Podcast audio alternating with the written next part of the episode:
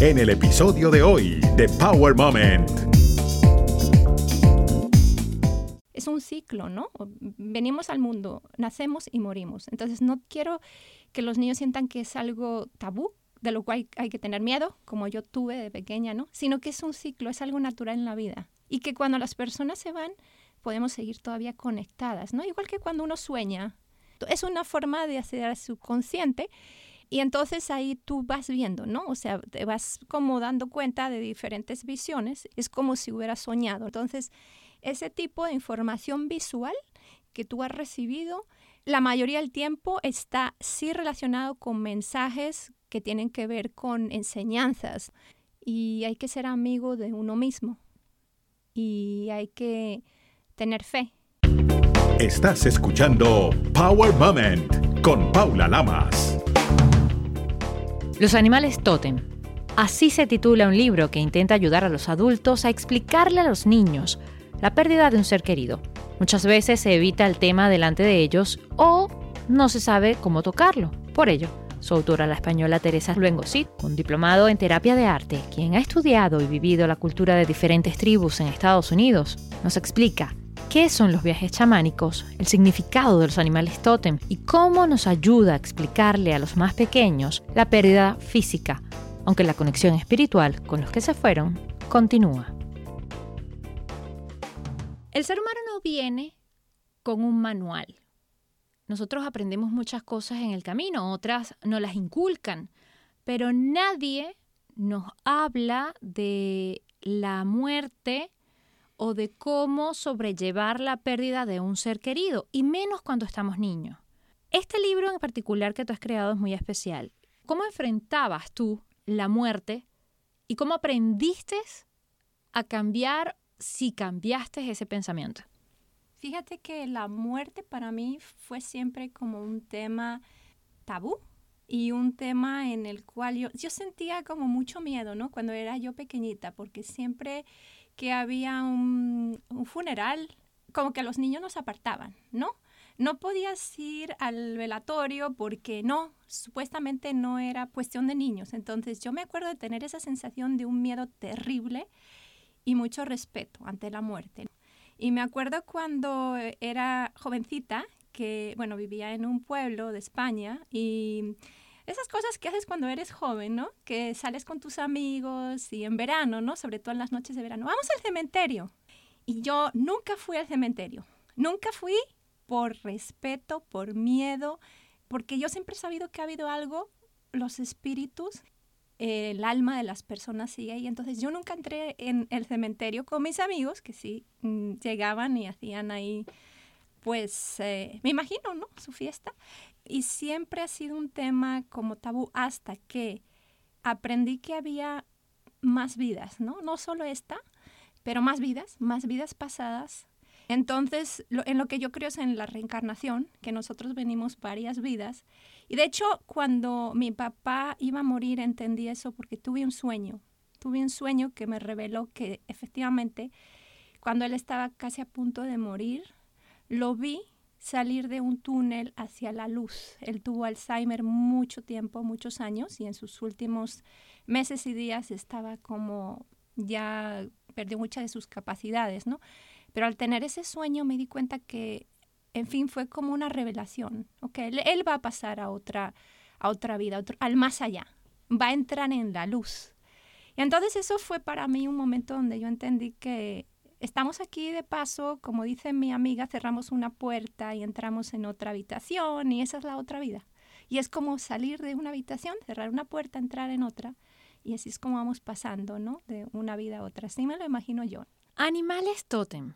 ¿Qué son animales totem? Pues fíjate que la palabra totem es, viene de los nativos, ¿no? Es un objeto venerado, pueden ser, ¿verdad?, fetiches, pueden ser estas, mm, eh, estos animales, ¿no? En los cuales uno tiene las creencias de que nos traen el poder, nos traen la fuerza, significan algo que realmente tiene el, espíritu de la naturaleza, porque el gran espíritu recoge todo, no plantas, animales, personas, es como una energía, una energía que realmente eh, está conectada ¿no? con nosotros mismos, con nuestro interior. Entonces los animales totem son estos animales, estos espíritus poderosos que traen mensajes. En muchas de las creencias de eh, chamanismo eh, se hacen viajes chamánicos, y de hecho yo he hecho varios viajes chamánicos, donde uno va y visita los diferentes mundos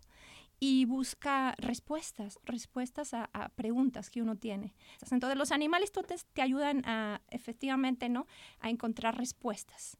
A mí me llegaron los animales totem en momentos de mi vida donde yo ni siquiera sabía lo que era un animal totem veía maripositas en la tienda cuando iba y las veía en las camisetas, en, los ah, vestidos, por todas partes. Veía mariposas por la calle, luego veía una foto de una mariposa, luego alguien me traía algún objeto con una mariposa. O sea, era como me bombardeaban.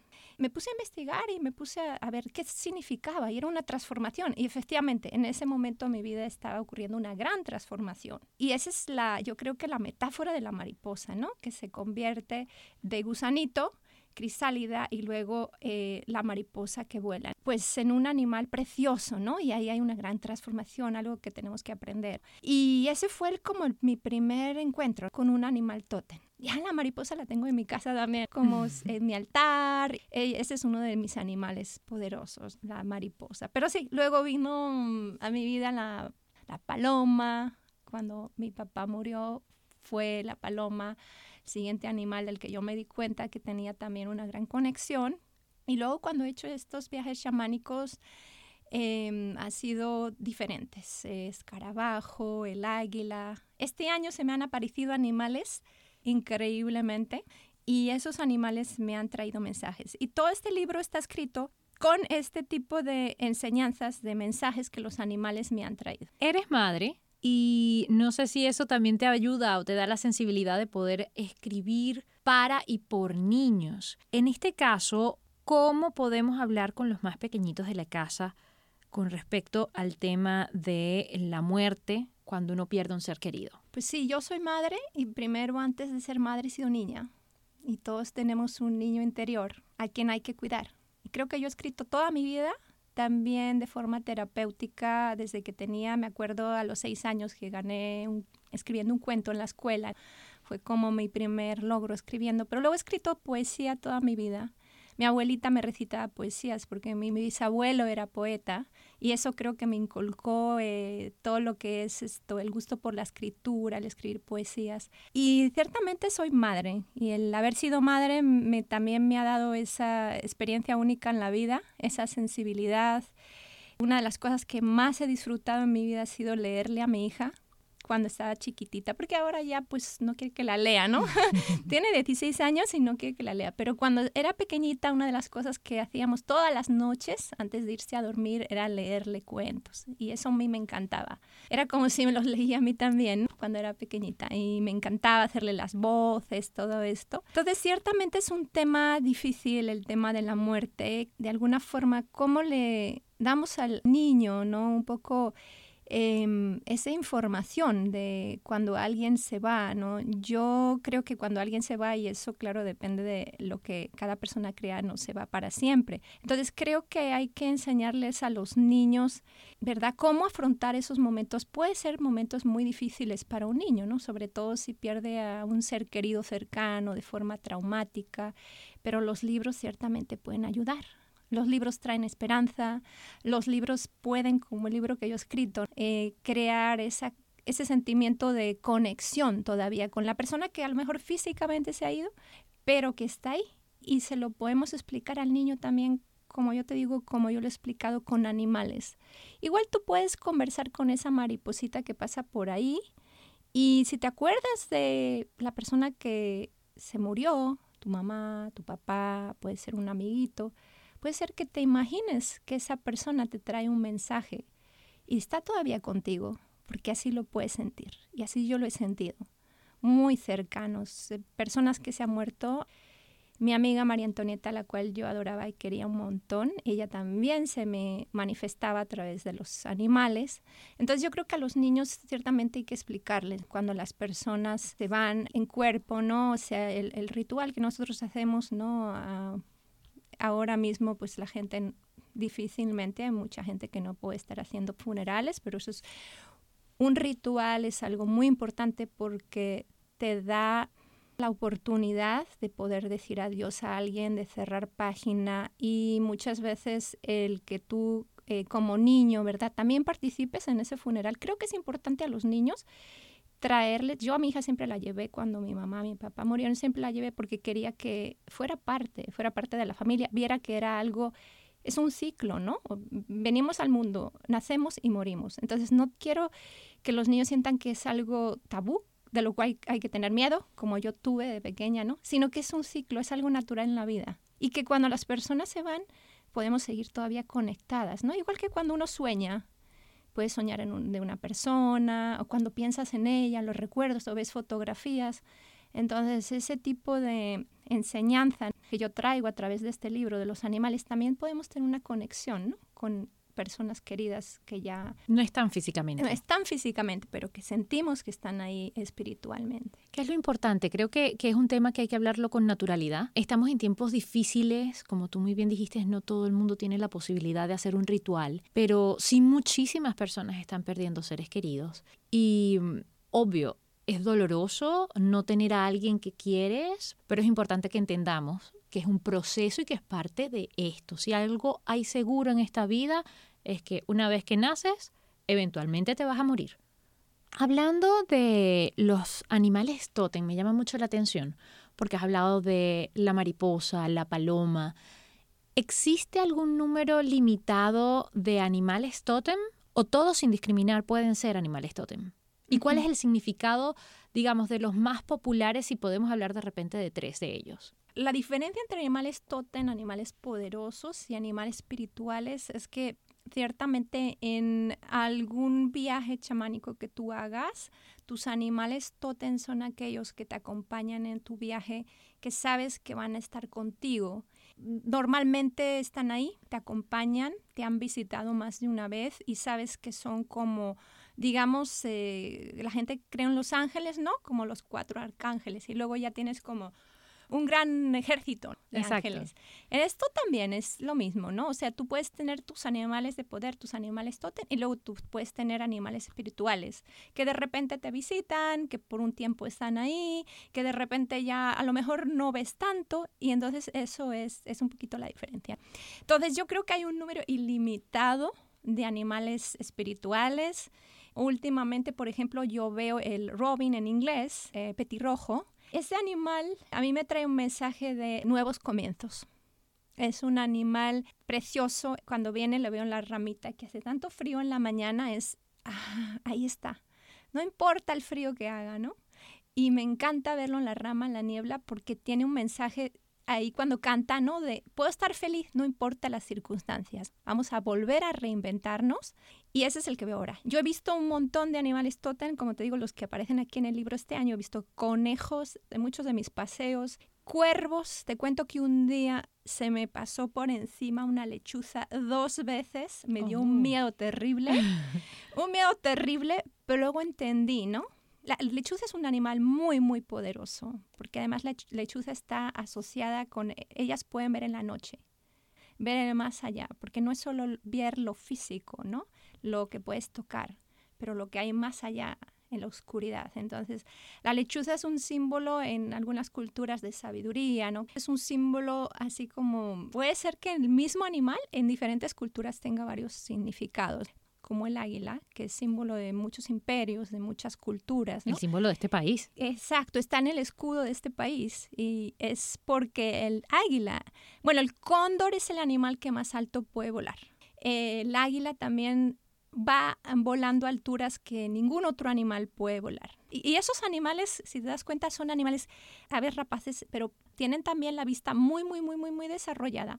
Entonces pueden ver a distancias que nosotros los seres humanos, pues, que son inalcanzables a los seres humanos. Entonces, esos animales tienen, el, el águila, como te digo, tiene una simbología de alcanzar también el más allá, ¿no? Porque el mm. alcance con el cielo, el que ya te conectarías con los espíritus, ¿no? Si estás hablando de los chakras, con el chakra ya de la corona. Entonces sería como los animales que te conectan ya más con el mundo espiritual. No quiere decir que hay animales peores ni mejores. La interpretación de los animales, cada uno tiene su significado o uno lo interpreta según la presencia o la aparición que haya tenido qué buena pregunta.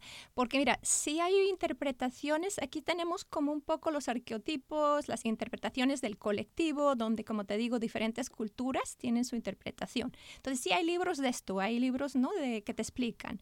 Y están basados muchas veces en la observación de las características de cada animal. Entonces, uno puede aprender mucho leyendo sobre eso. Porque ciertamente, si tú estás hablando, como te digo, de la mariposa, la transformación es, es esa transformación que no se da en otros animales, ¿no? Entonces, si tú te fijas, tú puedes hacer tu propia interpretación, porque si el animal te llega con un mensaje, como por ejemplo a mí el día que se me apareció el ciervo, ¿no?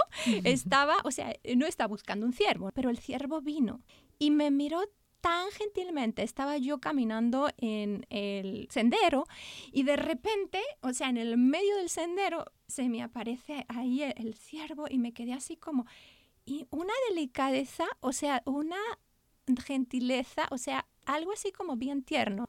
Esa es la paz que me transmitió, la inocencia.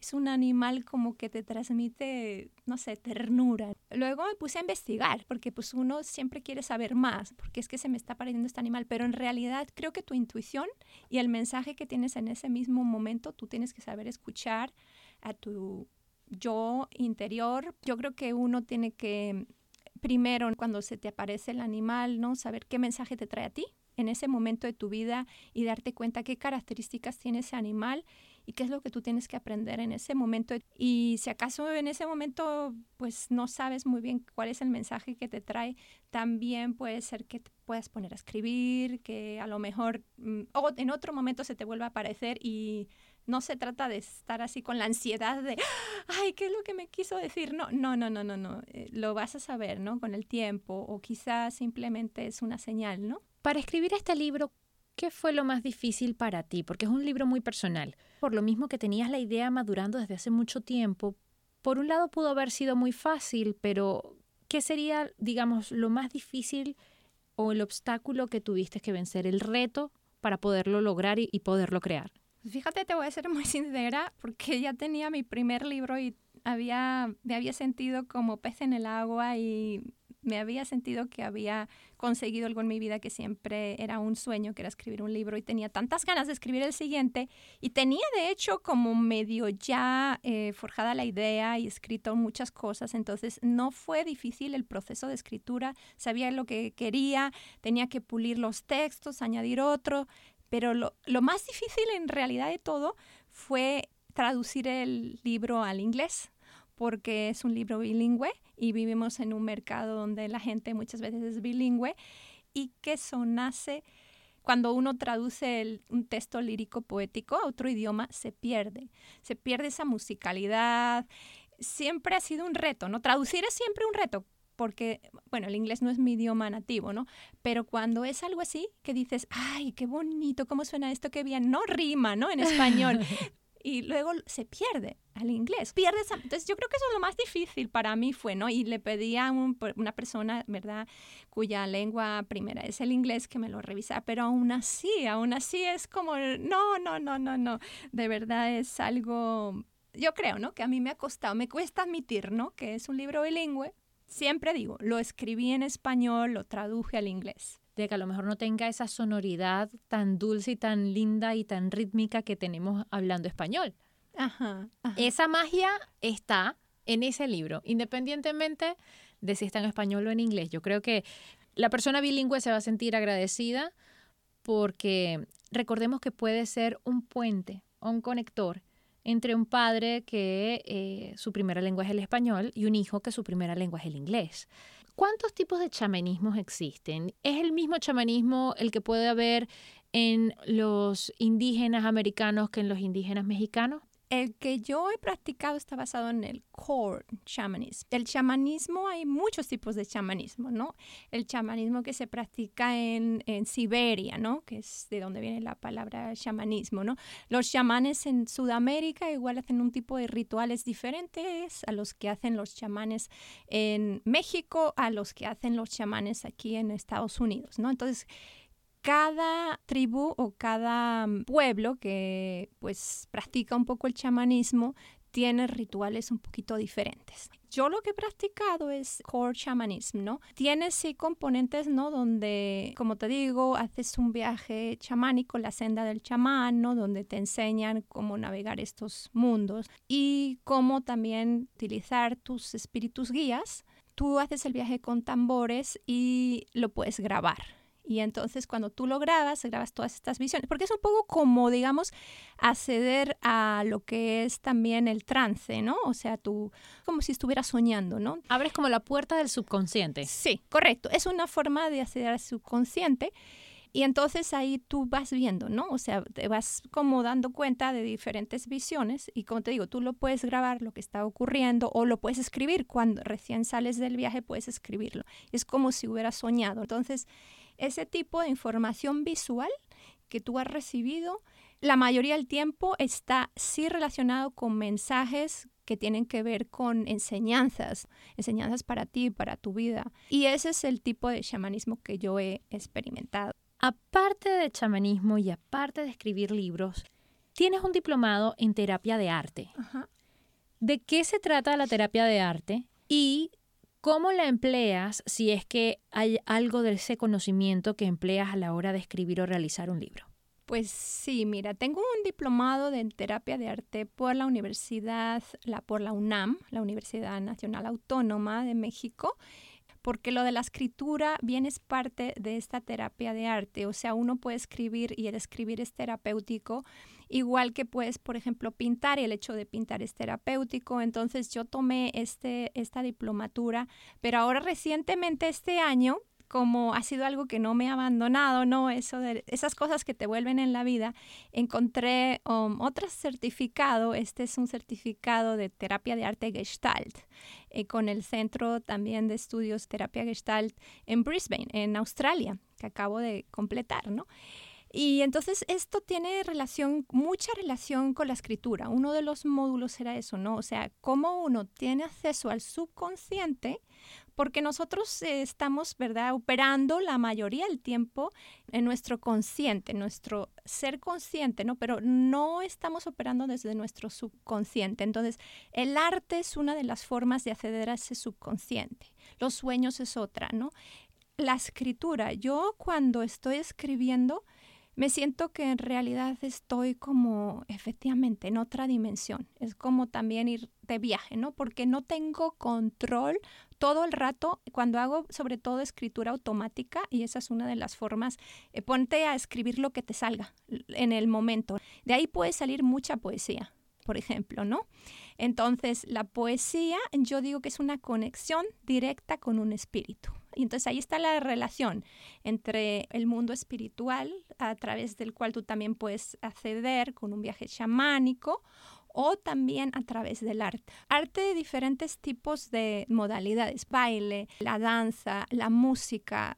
Si te das cuenta también esto es lo que practican los chamanes. Te da acceso también a ir a un trance cuando tú cansas tanto el cuerpo o estás haciendo un movimiento repetitivo. Lo que haces es que de alguna forma apagas tu mente y tienes acceso a tu mundo interior, a tu mundo espiritual, y ahí es cuando tú te pones en conexión directa. Entonces yo lo he vivido muchas veces. Practico el baile automático, el baile libre, baile trans, soul motion, que se llama así es lo que practico. Y entonces ahí cuando tú estás bailando, sobre todo cuando cierras los ojos, te pones en conexión contigo mismo. Y esto también lo puedes conseguir cuando estás haciendo arte. Y arte, como te digo, ¿no? la terapia de arte para mí es algo muy especial porque es analizar un poquito también, ¿no?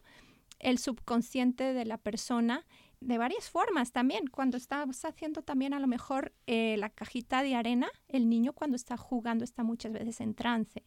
Entonces es una forma de acceder a su subconsciente, porque un niño cuando dibuja algo o cuando hace un juego con la cajita de arena, podemos ver también qué está por debajo de sus pensamientos. No es algo trivial. El lenguaje, los significados, los símbolos, lo que te cuenta en su juego es algo que va más allá.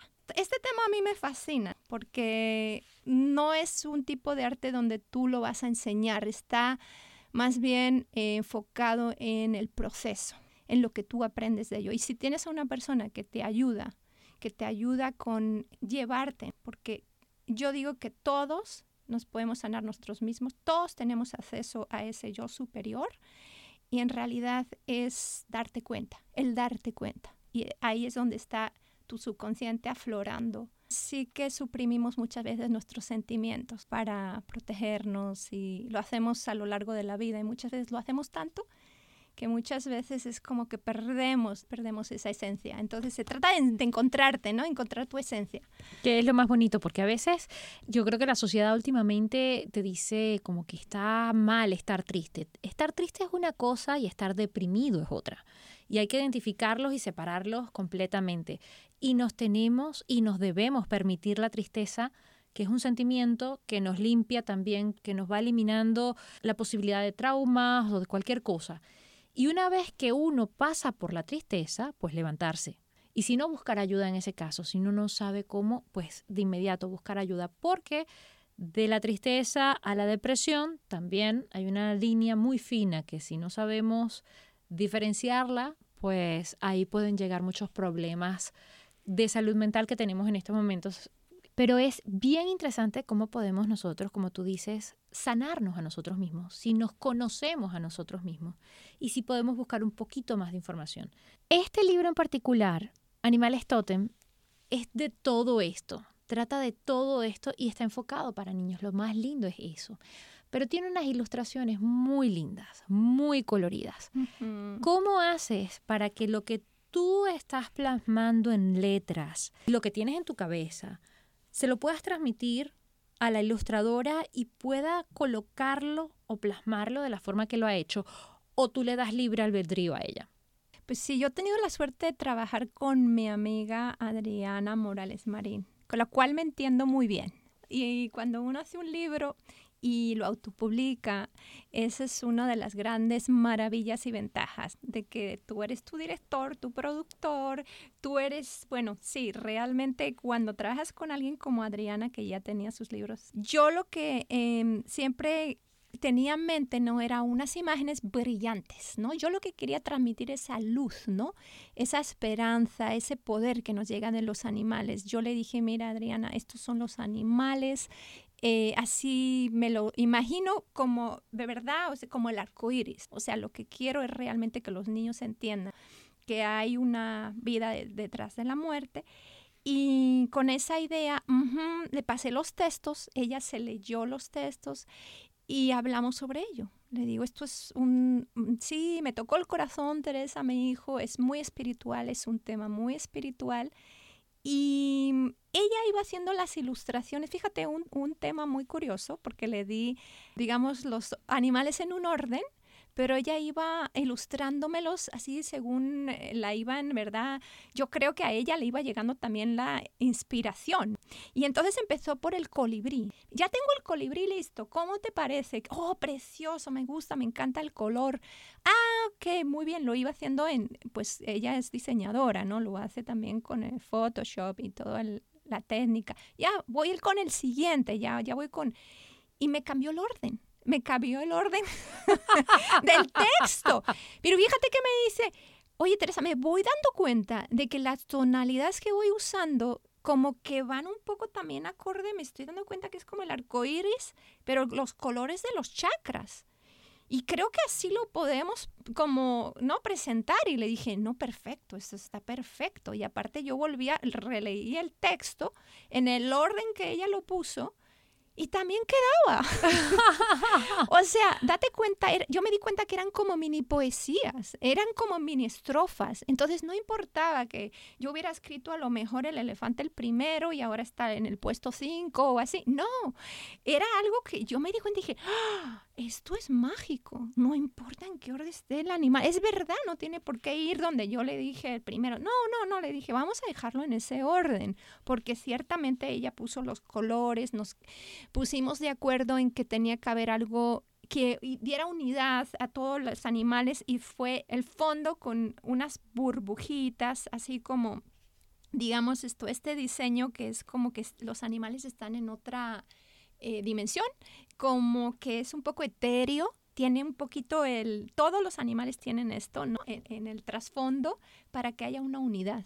Pero cada animal tiene, pues efectivamente, ¿no? sus características, sus colores, el texto y la ilustración se complementan, se compaginan perfectamente. Yo creo que trabajar con alguien con quien tú te entiendes muy bien es algo muy satisfactorio porque esa persona también contribuye con ideas o, en fin, fue un muy bonita eh, mancuerna, como, dice ella, la comunicación todo el rato en, en comunicación porque, bueno, pues sí, ella me ayudó también a lo que es la maquetación y a lo que es toda la edición del libro. Entonces eso ayuda enormemente. Y sí, eh, estoy muy contenta de haber trabajado con ella porque ciertamente es una persona también a la que quiero mucho y cuando uno hace un proyecto que realmente te sale del corazón, tener ahí a una persona que también cree en ello y te apoya y contribuye, pues es una gran bendición. Sin duda alguna. Hacer un equipo y que fluya la energía para crear algo y que el producto final sea como este es una bendición. Y como tú muy bien dices, encontrar a alguien que crea en ese proyecto, que apueste por él y ponga lo mejor que tiene en eso también se agradece y también es una gran bendición. Eres una profesional, has estado en contacto con los libros y las letras durante mucho tiempo, trabajas dentro del sistema de bibliotecas públicas y ahora eres una autora ¿por qué te tomó tanto tiempo convertirte en una autora? ¿Y qué fue el detonante? ¿Cuál fue el detonante para dar el paso? Pues sí, me tomó muchísimo tiempo, reconozco, dar ese paso. Sí, fíjate que sí, em, he estado en contacto con la literatura, pues a lo largo de mi vida decidirme a publicar ya un libro de niños, en parte es porque uno a veces en la vida, ¿verdad? Em, está en momentos donde no crees 100% en ti. Y también, no es que no creas 100% en ti, es que el apoyo que uno necesita, ¿no? Para lanzarse. Y mm, el ver también a lo mejor que es posible, o sea, todo es, como tú has dicho, es ilimitado. El creer que realmente eso es algo que tú has venido a hacer, es un sueño y se puede hacer realidad y hacerlo realidad, ese paso es grandioso, pero cuando tú lo das es increíble lo, el poder que uno siente, ¿no? A mí creo que me ayudó muchísimo el ir a las clases de Seattle Escribe. Eh, Seattle Escribe es un grupo local donde nos juntamos esto, escritores, eh, escribimos en español. Y, sí, sí, ciertamente, o sea, me ha costado tiempo y, y creo que muchas veces es eso, ¿no? Que te juntes con un grupo de personas afín que sientas la energía, la fuerza del grupo y que tú te decidas hacerlo, porque nadie va a tomar esa decisión por ti. Y como tener esa visión y ya, o sea, cuando uno tiene la visión, ponerte eh, metas claras y empezar, sí, lo voy a hacer y ciertamente te, sí, ¿no? Esta constelación de personas y, te vienen, ¿no? Te vienen a tu vida y, y hay que tener fe en ello, ¿no? O mejor dicho, cuando te rodeas de buena gente, te valoran y tú encuentras tu propio valor. Porque mientras tú no encuentres tu propio valor, los demás no te van a valorar. Todo radica en el poder interior que tenemos. Y en el momento que lo reconocemos y lo valoramos, ahí es cuando la magia de nuestro entorno va ocurriendo y, digamos que van cayendo esas estrellitas que nos van guiando entonces en el camino. Te quería preguntar cuál ha sido tu power moment en la vida. Pues mi power moment, ha habido tantos power moments. Eh, mira, yo he tenido muchos momentos en los que me he visto igual eh, uno de ellos, y, quiero compartir esto porque ha sido, el, yo creo que el primero, el primer, la primera epifanía que tuve en mi vida fue cuando yo un verano me fui a vivir a París para aprender francés. Y mm, tuve la, la experiencia de, bueno, irme con una amiga. Esto fue un poquito difícil porque, bueno, parece que teníamos un plan en común que no resultó, ¿no? Eh, íbamos, yo iba con la idea de pasarme ayer verano y practicar francés y mi amiga, pues bueno, sí, ya había estado allí, me dijo, ah, sí, vámonos juntas. Pero bueno, llegué allí me llevé una gran desilusión y fui a Montmartre, arriba en, eh, al Sacré-Cœur, a la iglesia de Sacré-Cœur de París, y, pedí, pedí porque veía que, bueno, o me iba a mi casa sin nada, sin haber aprendido nada, recién había llegado allí y parece ser que pues a veces la, lo que es la traición se vuelve en una gran oportunidad. Y pedí tanto y justamente conocí a una familia que me acogió fue como un gran, yo creo que un gran regalo, un milagro en mi vida, en el cual yo me di cuenta que uno cuando tiene fe y cuando pone las cosas ahí en el universo, el universo te responde. Y fue realmente un momento que yo siempre recuerdo en mi vida, si en esa situación yo estaba tan desamparada, y me, ocurrió algo increíble, fue saltar del metro, salir a esa agencia de au pairs, encontrarme esa familia, enseguida me llevaron de vacaciones, estuve viviendo con ellos cuatro meses aprendiendo francés, en una familia de artistas donde yo aprendí tanto y fue tan increíble ese milagro. Ha sido uno de los momentos más poderosos en mi vida, porque pensé que efectivamente estaba realmente, como te digo, ¿no? En, en, un momento crítico y mm, ha habido tantos otros en los que yo he sentido que, wow, el mundo se me caía, realmente momentos difíciles, pero donde, donde uno sale, ¿no? De donde uno sale y de donde uno pues aprende y sale más fuerte. Y, y menciono ese porque eh, yo era bien jovencita, o sea, en aquel entonces, ¿verdad? Tendría como, ¿qué? 19 años, una cosa así. Entonces me enseñó mucho, ¿no? Esa experiencia. ¿Cómo qué? Pues me enseñó a que realmente uno muchas veces no... Eh, tú pones fe en las personas, pero en el mundo hay un bien y un mal para aprender. Pero tengas fe, eso es lo más importante, ¿no? Porque uno siempre te tienes a ti mismo, ¿no? Y hay que ser amigo de uno mismo y hay que tener fe. Yo fui, eh, soy de una familia católica, fui ese día a pedir y entendí algo, hay algo más fuerte. Dios a mí me puso ahí las coordenadas para saber en qué momento saltarme del, de, como te digo, del metro, saltar en esa agencia y encontrarme a esa gente.